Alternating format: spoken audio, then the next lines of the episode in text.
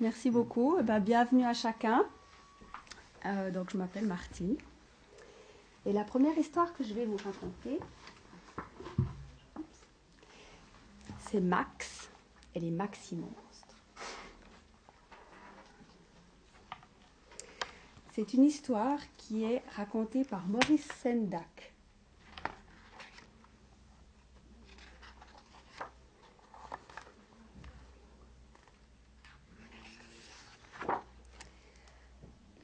Un soir, Max enfila son costume de loup. Il fit une bêtise, et puis une autre, et puis une autre.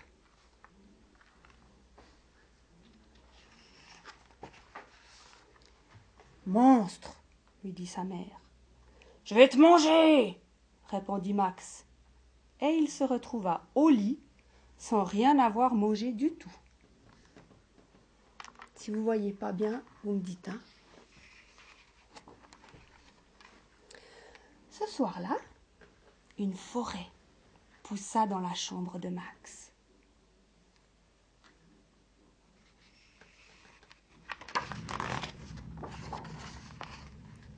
D'abord un arbre, puis deux, puis trois.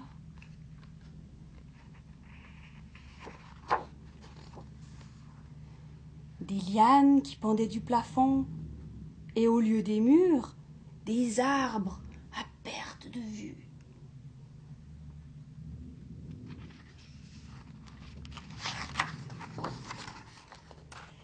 Un océan gronda. Il portait un bateau qui attendait Max. Alors Max fit voile. Il navigua nuit et jour.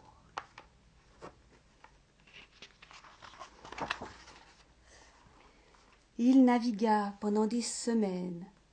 Il navigua pendant plus d'un an pour arriver au pays des maximonstres.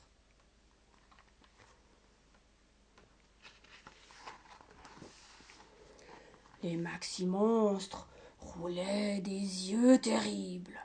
Ils poussaient des terribles cris. Ils faisaient grincer terribles crocs. Et ils dressaient vers Max leurs terribles griffes.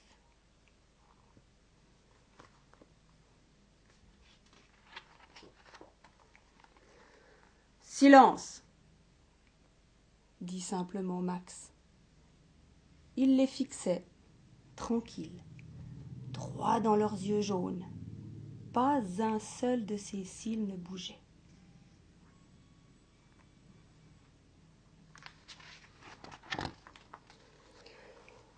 Vous êtes terrible, vous êtes notre roi. Nous allons faire une fête épouvantable, déclara Max. Et voilà leur fête épouvantable. Ils hurlent sous la lune.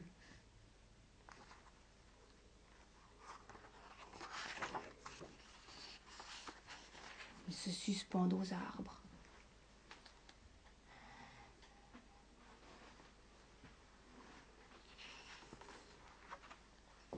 Et Max est porté comme un empereur. C'est lui le roi.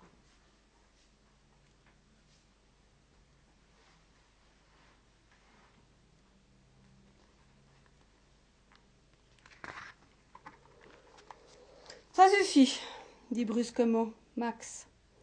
Vous irez au lit sans souper. Max, roi des maximonstres, resta seul. Une envie lui vint d'être aimé, d'être aimé terriblement. Et de loin, très loin, du bout du monde, lui venaient des odeurs, hum, des choses bonnes à manger. Max renonça à être roi des maxi-monstres.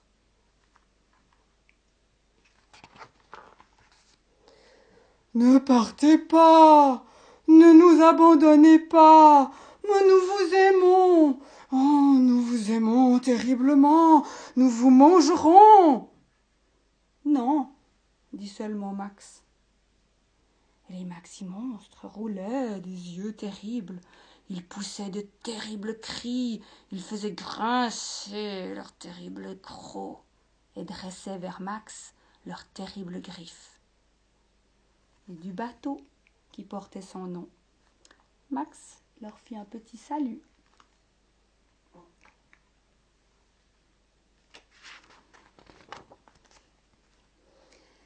Il fit voile à nouveau. Il vogua le matin, il vogua le soir. Les jours étaient comme des semaines et les semaines comme des mois.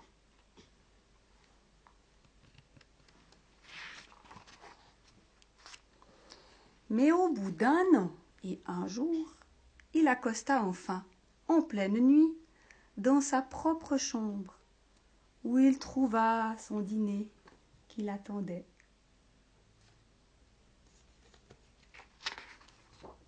Tout chaud. C'est écrit tout chaud. Et voilà. Ça, c'était un livre pour les plus petits. Ah, une petite pause, goutte d'eau.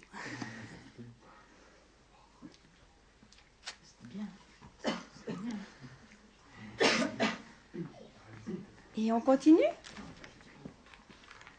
Ça va? Vous êtes bien installés toujours? Ouais Alors cette histoire-là, cette histoire-là, c'est René Gouichou qui a écrit le texte. Et c'est monsieur Jean-François Martin qui a fait les illustrations. Ça s'appelle L'ogre nouveau est arrivé.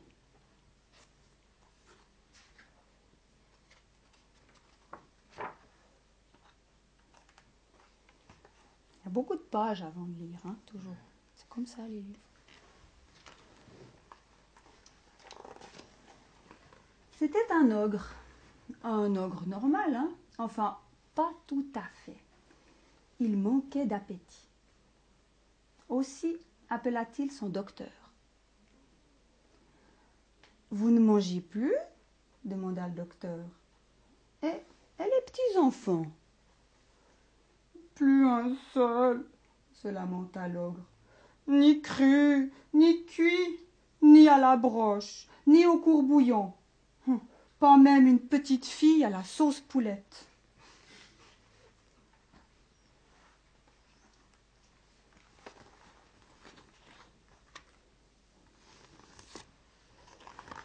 Hum, je vois, fit le docteur. Ah, vous êtes surmené. Il vous faut absolument rester couché. Quoi? gronda l'ogre, en se dressant sur son lit.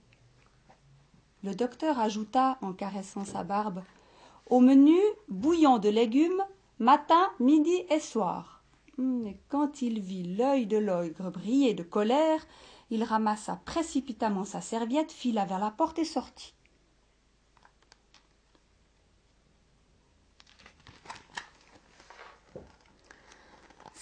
Six jours durant, l'ogre rugit du fond de son bois.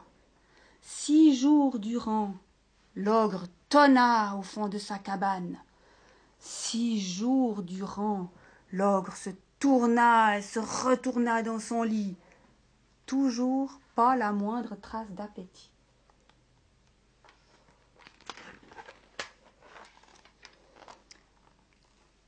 Cependant, au matin du septième jour, il se réveilla en grognant comme, un, comme tout ogre normal.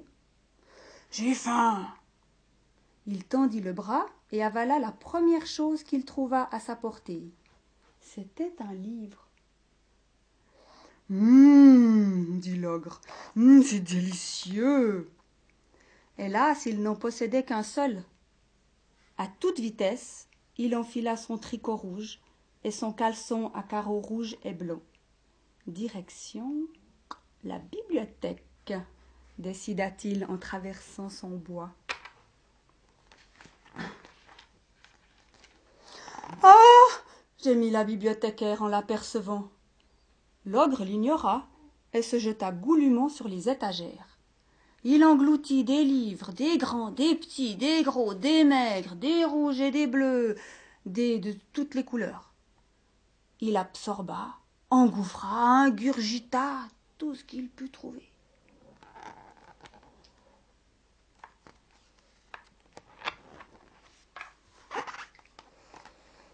Ah, vous auriez pu au moins remplir une fiche se plaignit Hortense, la bibliothécaire. Un l'ogre la goba.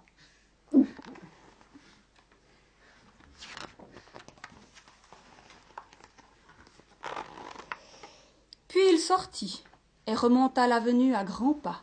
Il avait encore faim. Au secours L'ogre est là cria une femme en l'apercevant. Les gens se calfeutrèrent, claquant portes et volets, attirant leurs enfants à l'abri.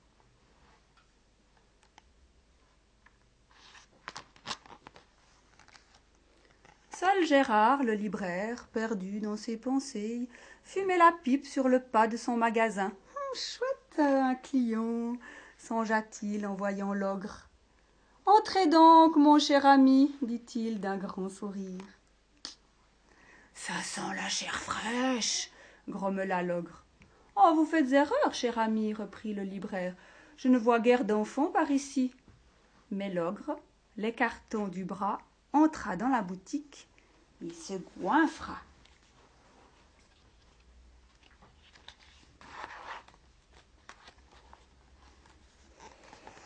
Histoire de garçons, de filles, histoire de pirates, de sorcières, histoire de monstres et de géants, sans oublier les histoires d'ogres, naturellement.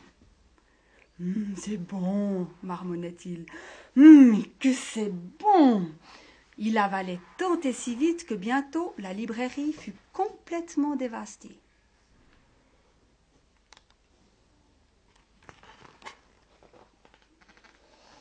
Hum, que c'est bon, répétait l'ogre qui bavait de plaisir. Il rota un petit coup, mit la main devant sa bouche j'ai peut-être exagéré, se dit-il en flattant son énorme ventre. Aussi chercha-t-il un petit coin tranquille à la campagne pour faire une bonne sieste. Il s'endormit au pied d'un chêne centenaire, mais bientôt il se réveilla en sursaut et cria Maman, je veux une histoire. Il s'assit, se rappela qu'il avait avalé tous les livres de la ville et pleura. De grosses larmes coulèrent, s'échappèrent en flots, en ruisseaux, en torrents vers le fond de la vallée. Pendant ce temps, hein, le petit Jimmy jouait dans le fond de la vallée, justement. Il se trouvait tellement occupé à cueillir des marguerites qu'il aperçut le fleuve de pleurs au dernier moment. Hélas, trop tard le courant tumultueux l'emporta au gré de sa course folle. Heureusement, l'ogre, entendant les cris, cessa de pleurer, attrapa Jimmy et le déposa dans la paume de sa main. Qu'est-ce qui se passe? dit Jimmy. Je suis malade, dit l'ogre. J'ai mal au ventre, j'ai mangé trop de livres. Eh bien, rends-les, dit Jimmy. Mon père dit toujours Quand on prend un livre, il faut le rendre. Oh, tu crois? dit l'ogre. Il se leva, s'accouda au chêne et rendit donc les livres. Ah, au début, ça lui fit un peu mal, mais ensuite il se sentit soulagé. Il rendit les livres à la et la bibliothécaire avec. Chose incroyable, ils étaient tous sains et saufs même le, lit, même le livre du loup et des sept chevreaux. Et maintenant, que vais-je devenir? demanda l'ogre. Ah bah ça, hein, je n'en sais rien, dit Jimmy. Moi je sais, dit Hortense, la bibliothécaire, en défroissant sa robe couleur lilas. Puisque tu aimes tant les livres, tu iras de ville en ville, de village en village, et tu seras l'ogre des livres. Ainsi fut dit, ainsi fut fait. Depuis ce jour, l'ogre Lucien, car il s'appelle Lucien, promène sa valise pleine de livres de place en place. Il ne mange plus d'enfants. Il leur raconte des histoires. Et c'est bien ainsi. Ah, il y a un post-scriptum. Il paraît aussi que Lucien est devenu végétarien.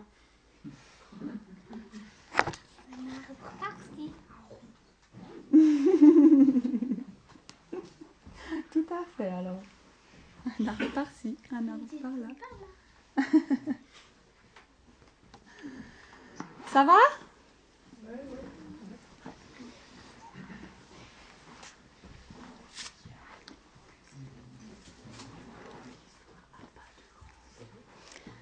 Alors maintenant, une histoire qui est vraiment destinée pour les grands. C'est Joe Östland qui a écrit cette histoire. Et c'est Marc Dagneau qui a dessiné. Ça s'appelle À pas de louve.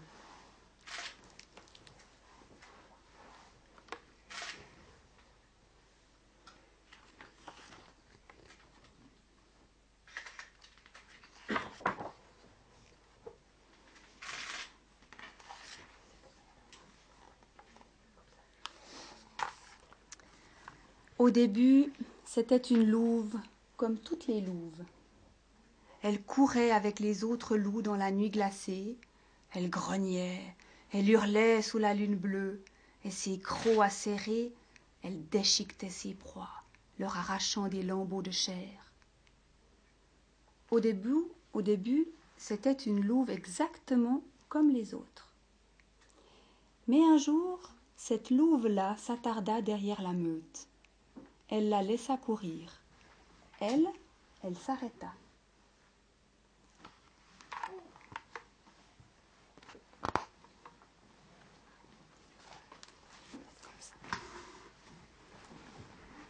Hors la meute, la forêt était silencieuse.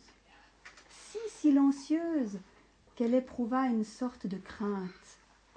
Alors, bien vite, elle rattrapa les autres. À nouveau, avec la meute, elle grogna, elle déchira, et plus tard, elle hurla sous la lune bleue. Cependant, de ce jour, au fond d'elle, elle commença de désirer quelque chose. Mais quoi? Elle ne le savait pas. Seulement, elle prit l'habitude de s'attarder quelquefois derrière la meute. Elle prit ses distances. Seule, elle ne faisait rien de particulier, elle écoutait de toutes ses oreilles, et puis bientôt de tout son corps, de tout son cœur, elle écouta.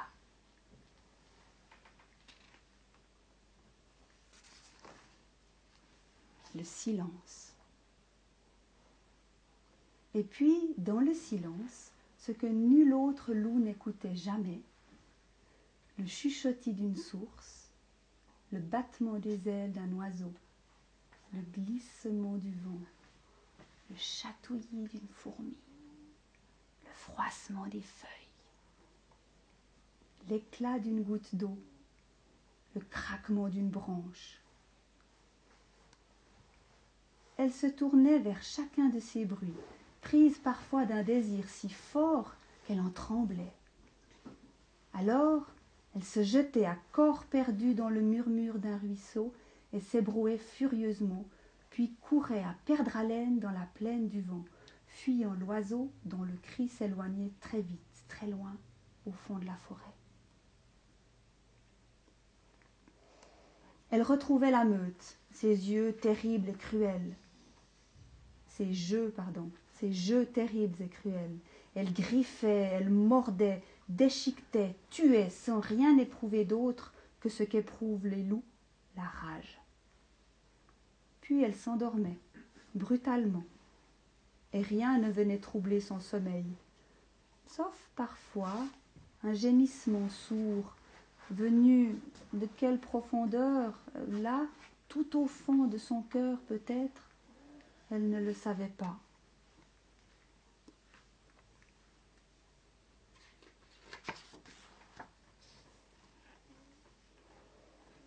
Un matin, la meute était devant, Elle traînait derrière, comme elle en avait pris l'habitude. Elle s'arrêta. Rien ne bougeait, ou si peu. L'air était léger. Elle eut l'impression étrange. Elle hésita. La meute était loin maintenant. Alors elle prit un autre chemin, caché sous les hautes herbes. Au bout du chemin, elle s'arrêta, saisie. Devant elle, tout était vide.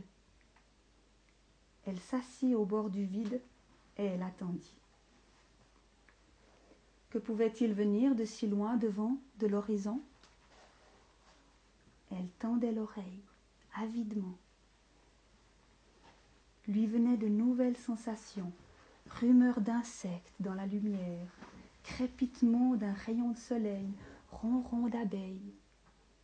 Au-dessus d'elle, les ailes des oiseaux déchiraient le ciel muet.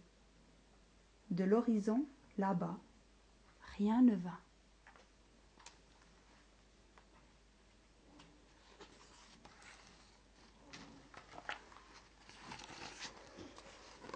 Alors elle repartit par le sentier secret caché sous les hautes herbes. Elle courut de toutes ses forces pour retrouver la meute, et quand elle la retrouva, elle s'en prit à une autre louve qui ne lui avait rien fait, mais qu'importait. Il lui fallait se débarrasser de quelque chose qui était en elle et qui l'inquiétait. Elle grogna, elle mordit, elle hurla, mais cela ne suffisait pas.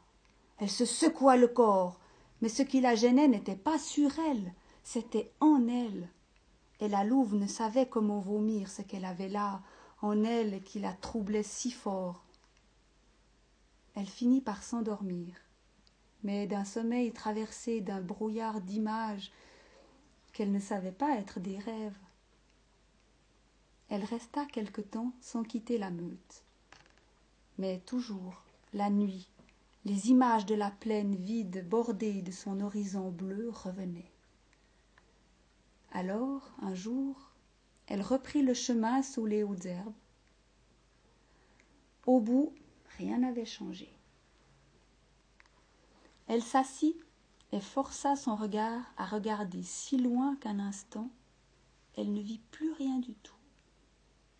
Mais tout à coup, elle aperçut quelque chose qui n'existait pas encore, ou si peu, comme si un frisson sur un point de l'horizon. Elle se figea. Le frisson se déplaçait imperceptiblement. Il y eut au loin, très loin, comme une ombre qui approchait. La louve voyait mieux. Puis elle vit bien. Mais elle ne savait pas ce que c'était. Cela ne ressemblait à rien de ce qu'elle connaissait.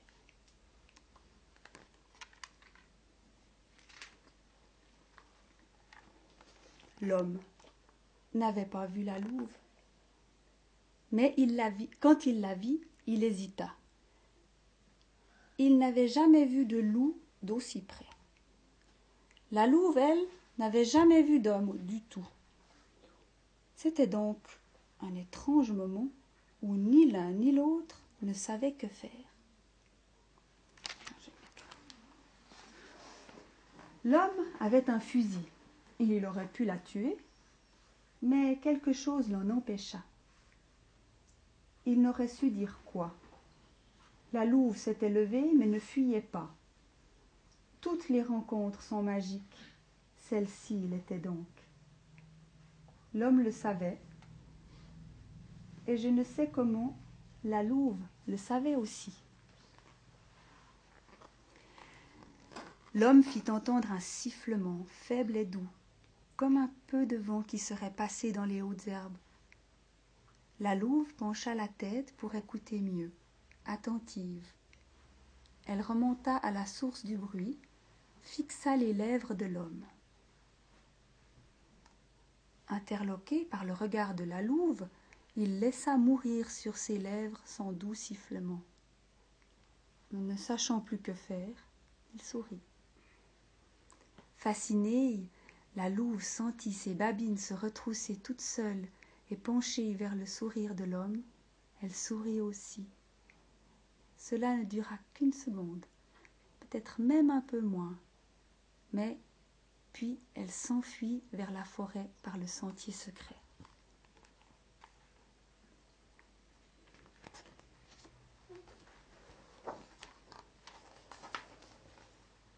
L'homme se demanda s'il avait rêvé. Un long moment il regarda vers la forêt, mais il n'y entra pas. Il repartit vers l'horizon à grande enjambée. Les jours suivants, il pensa souvent à sa rencontre avec la louve. C'était un homme simple, habitué aux choses simples de la vie. Or, sa rencontre avec la louve n'entrait pas dans les choses ordinaires de sa vie. Il essaya d'y réfléchir. Qu'est-ce qu'une rencontre? Il y pensa beaucoup. Finalement, il se dit que c'était le rendez-vous secret de deux hasards. Il n'y a, se dit-il encore, que deux possibilités. Ou la rencontre vous apporte du bonheur, ou elle vous entraîne dans le malheur. Mais de toute façon, une rencontre change toujours votre vie. Alors il fut pris d'une sorte d'angoisse. Qu'allait-il, qu'allait lui apporter ou qu'allait lui enlever cette rencontre-là, la plus mystérieuse rencontre de sa vie?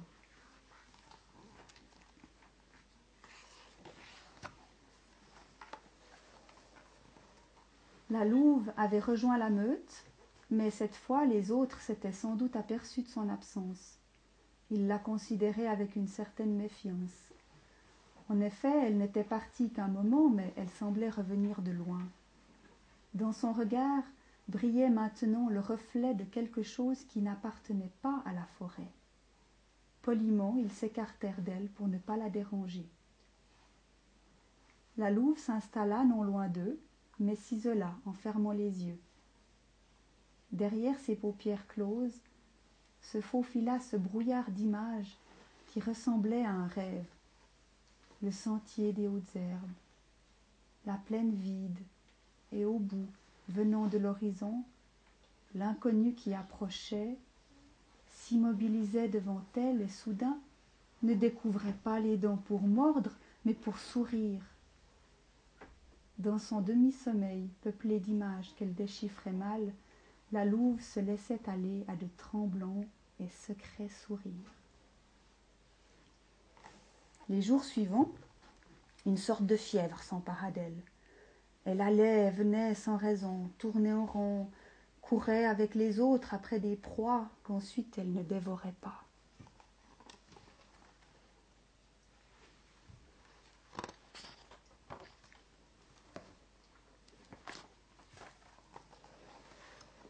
Elle avait faim pourtant, ou soif peut-être, mais de quoi qui n'existait pas dans la forêt? Elle ne savait plus reconnaître ce qu'elle ressentait. Inquiets, les autres loups se mirent à grogner après elle. Ils la forcèrent à s'éloigner.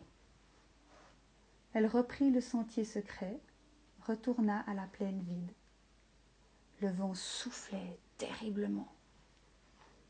Il n'y avait rien à voir que l'horizon, là-bas, si loin, Faudrait-il, pour retrouver l'inconnu qui avait bouleversé sa vie de louve, faudrait-il quitter complètement la forêt, sa lisière à l'ombre encore protectrice? Faudrait-il s'avancer dans la plaine vide où tout pouvait arriver, où plus rien ne vous protégeait, là où nul loup censé jamais n'était allé? Fallait-il s'aventurer complètement, quitter la meute peut-être pour toujours, risquer sa vie peut-être la perdre. La louve tremblait, ne se résolvait ni à partir loin devant, ni à retourner en arrière.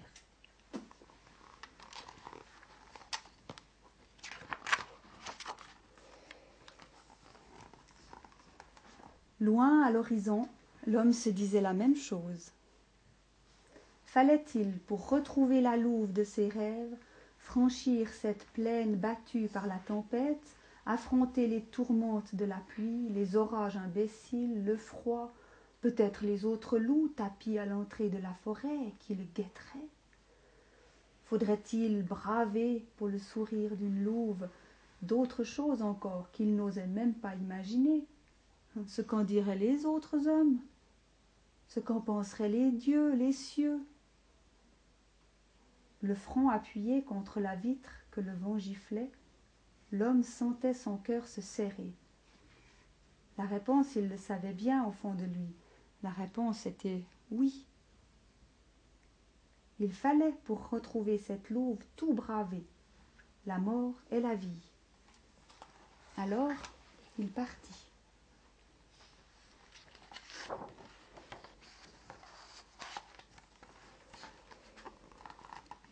De son côté, la louve partit aussi. Le vent des tempêtes les poussait l'un vers l'autre. Ils ne se voyaient pas. Trop de brouillard, trop de pluie. Ils avançaient en aveugles, à l'instinct.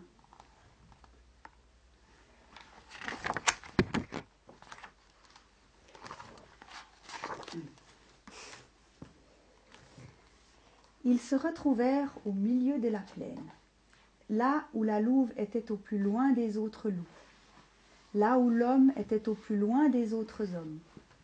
À l'instant où ils se rejoignirent, la tempête qui les avait accompagnés aussitôt se calma. L'homme s'assit, la louve aussi, ils se sourirent.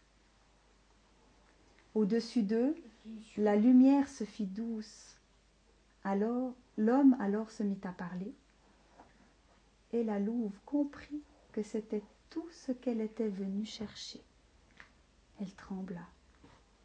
Elle n'avait jamais entendu de voix, ce bruit étrange et doux qui n'était ni hurlement, ni grognement, ni pépillement, ni ululement, ni ramage, ni bourdonnement, ni murmure, ni souffle, ni rien de ce qu'elle connaissait. L'homme parlait d'ailleurs comme il n'avait jamais parlé à personne, à aucun homme, à aucune femme non plus. C'étaient peut-être les mêmes mots, mais il ne les reconnaissait pas. Il brillait, il vibrait, il vivait, il disait autre chose que d'habitude. C'étaient des mots libres qui sortaient de lui et que la louve semblait boire. À la fin tout de même, l'homme cessa de parler. Il lui sembla que tout avait été dit. Tout de sa vie à lui, tout de sa solitude, de ce qu'il désirait, de ce qu'il craignait, de ce qu'il rêvait, tout ce qu'aucun homme ne dit jamais, sauf s'il rencontre au milieu du vide une louve qui lui sourit. Quand enfin il se tut, la louve ressentit un grand vide.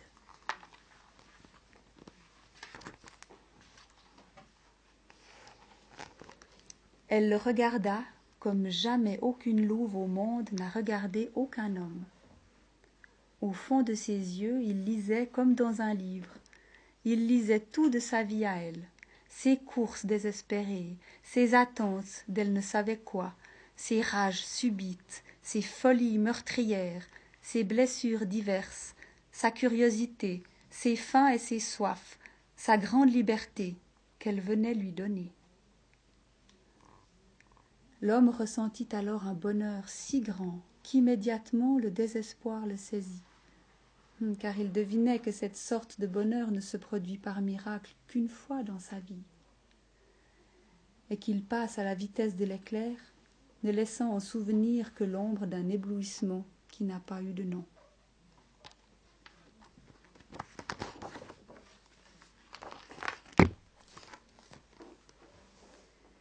La nuit venait portant les étoiles dans son fleuve noir.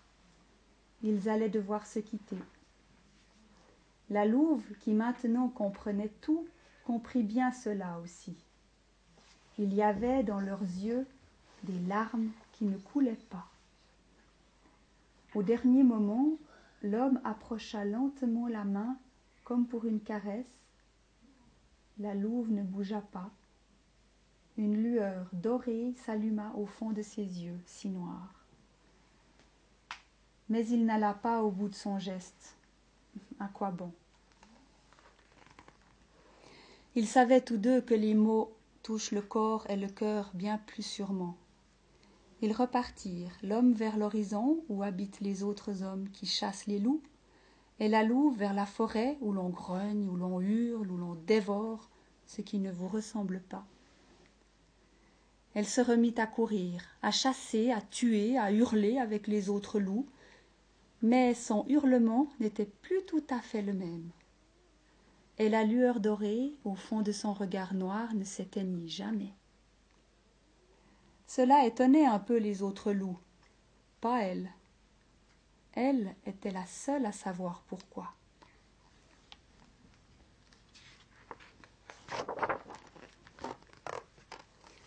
L'homme ne parla jamais à personne de sa rencontre avec la louve qui souriait. On ne dit pas ces choses-là, si belles, si rares, si secrètes.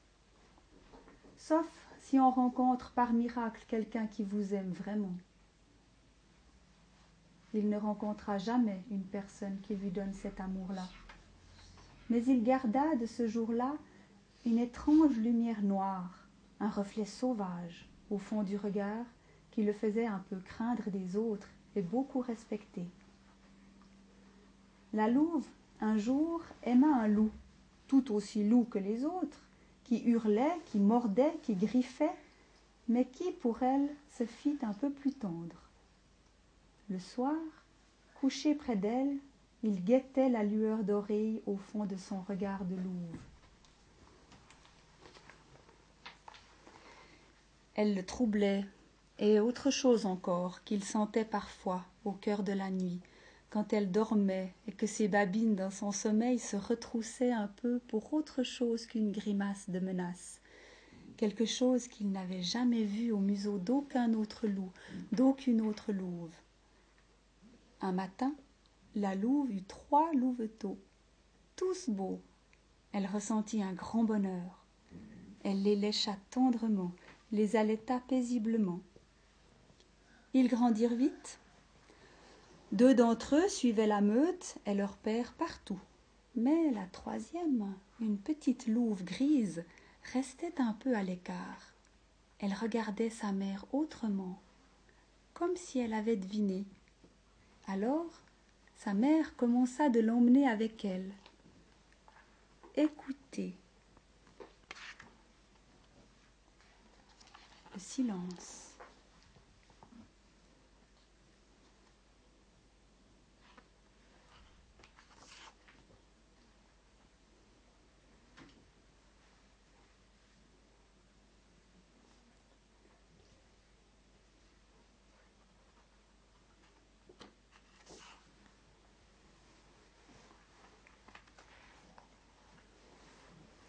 Et puis, dans le silence, ce que nul autre loup n'écoutait jamais, autre chose que les hurlements des loups, tout ce qu'elle aimait elle-même, le chuchotis d'une source, le battement des ailes d'oiseaux, le glissement du vent, le chatouillis d'une fourmi, le froissement des feuilles, l'éclat d'une goutte d'eau, le craquement des branches.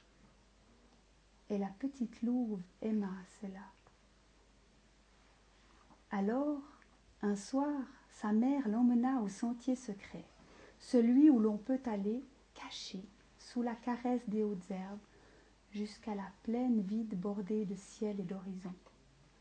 La petite louve la regarda de ses grands yeux pleins de questions.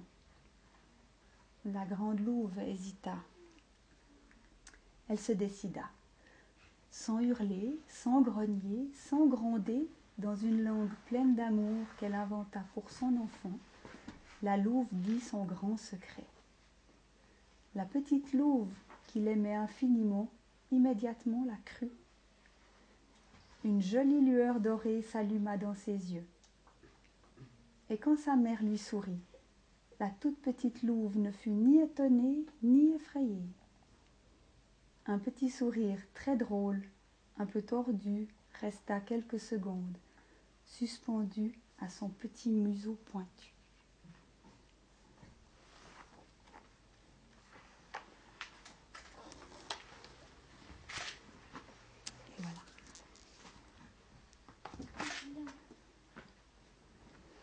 C'était long, hein, celle-là.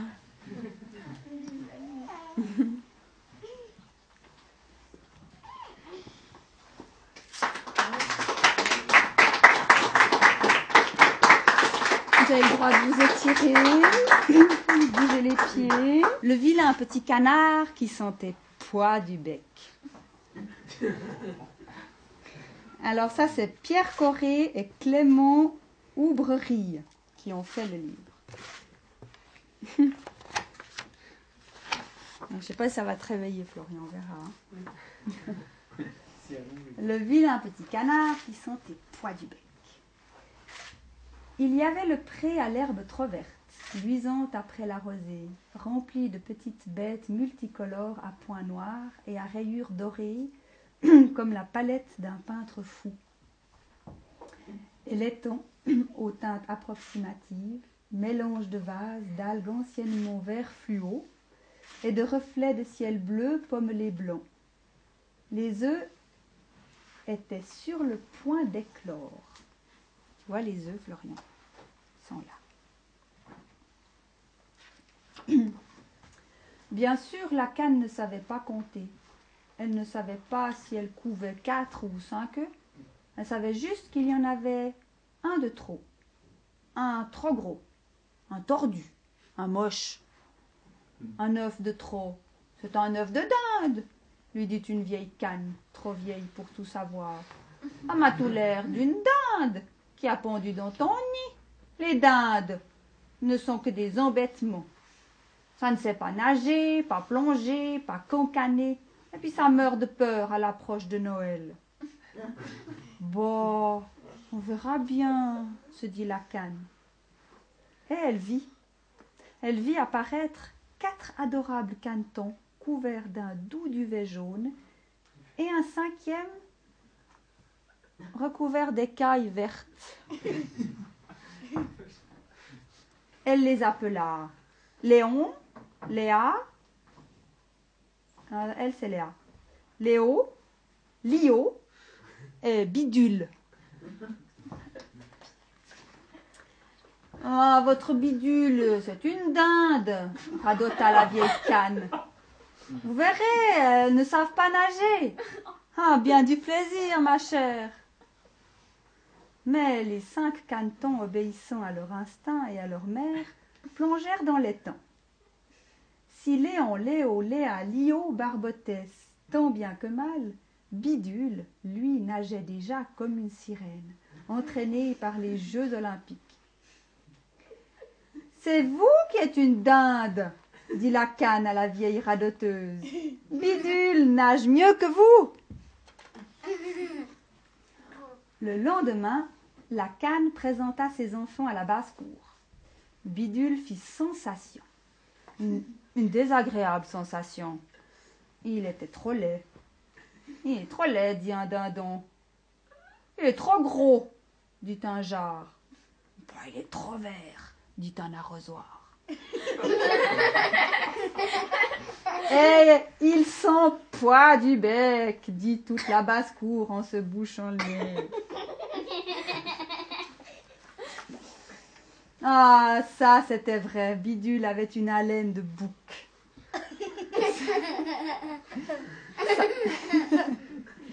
Sa maman s'en était déjà inquiétée et avait regardé dans le fond de sa gorge pour voir si un morceau de camembert ou de verre de terre pourri n'était pas resté coincé. Mais non, il n'y avait rien. Rien que ces curieuses petites bosses blanches, dures et pointues, partout dans le bec du pauvre bidule. Toute la journée, le vilain petit canard, qui sentait trop poids du bec, fut persécuté par les autres animaux de la ferme et par ses frères et sœurs, jaloux de ses talents de nageur. Alors, les larmes aux yeux, il se sauva, loin, le plus loin possible. Il arriva aussi au grand marécage qu'habitaient les canards sauvages. Épuisé par sa course à travers champs et écrasé par le malheur qui est vraiment très lourd, Bidule s'endormit. Au matin, il se réveilla entouré d'un tas de canards sauvages. Bonjour, dit Bidule avec son plus beau sourire. Tais-toi, par pitié. Ah, tu sens trop poids du bec. Quand tu parles, on dirait un cochon qui pète. dirent les canards à moitié asphyxiés par l'odeur. Tu peux rester avec nous, si tu promets de te taire. Trop content, Bidule remua la tête pour dire oui, sans ouvrir la bouche. Soudain, il entendit. Il entendit quoi? Non, on entendit. Ah oui, bam Et deux canards tombèrent. Bam Morts dans les roseaux. Les canards s'envolèrent de tous les côtés. Encore des coups de fusil. Les chasseurs s'en donnaient à cœur joie, s'ils ont un cœur. Les chiens de chasse arrivèrent dans le marécage. Bidule était terrorisé. Il se faisait le plus petit possible, hein, mais ça ne suffisait pas. Un setter l'aperçut. Il s'approcha du caneton, ouvrit la gueule. Pardon, pardon, cria le caneton qui ne comprenait pas pourquoi on lui voulait du mal. Père, tu sens trop poids du bec, se dit le chien, et il disparut sans le toucher, pensant que ce canard devait avoir avalé des déchets nucléaires. Ou, des hamburgers. Le vilain petit canard ne bougea plus jusqu'à la nuit, et quand il fit bien noir, il se sauva aussi vite qu'il put. Mais affamé, affaibli, il ne put pas grand-chose il ne put pas grand-chose, sauf de la bouche, d'où il sentait toujours très fort. Et il tomba de fatigue non loin d'une cabane où vivait une vieille femme, un chat et une poule. Et au matin, Bidule fut recueilli par la vieille dame qui aimait décidément beaucoup les animaux. Il fit bien attention de ne rien dire de ne pas ouvrir la bouche pour ne pas lui faire peur. Oh, de toute façon, le chat de la cabane parlait tout le temps. Celui-ci, d'ailleurs, n'allait pas très bien dans sa tête. Il se prenait pour le maître du monde, disait qu'il était d'une race supérieure et qu'il fallait tuer les animaux inférieurs. Il ferait toutefois une exception pour la poule, qui était toujours d'accord avec lui. Mis à part les discours du chat, du chat dingue, Bidule était plutôt heureux. La vieille dame était charmante.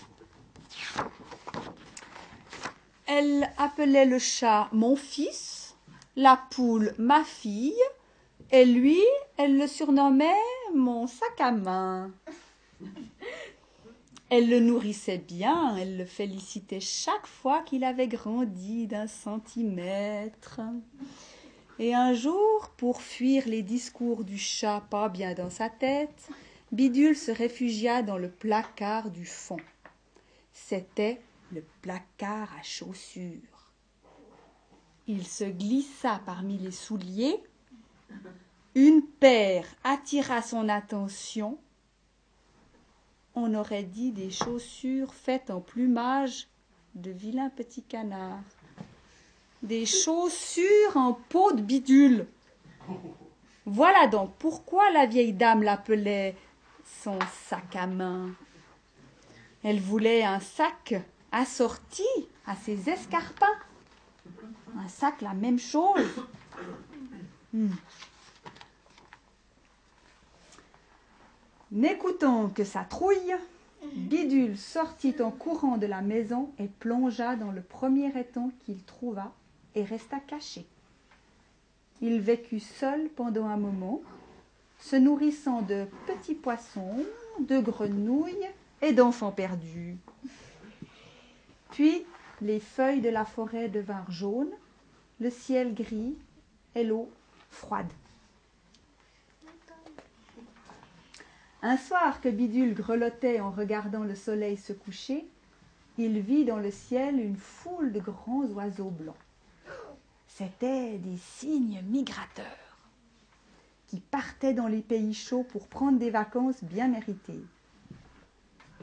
Les cygnes volaient et chantaient dans leur langue si particulière, connue d'eux seuls. Ya du soleil, ya des nanas, nana, ni nana, nana.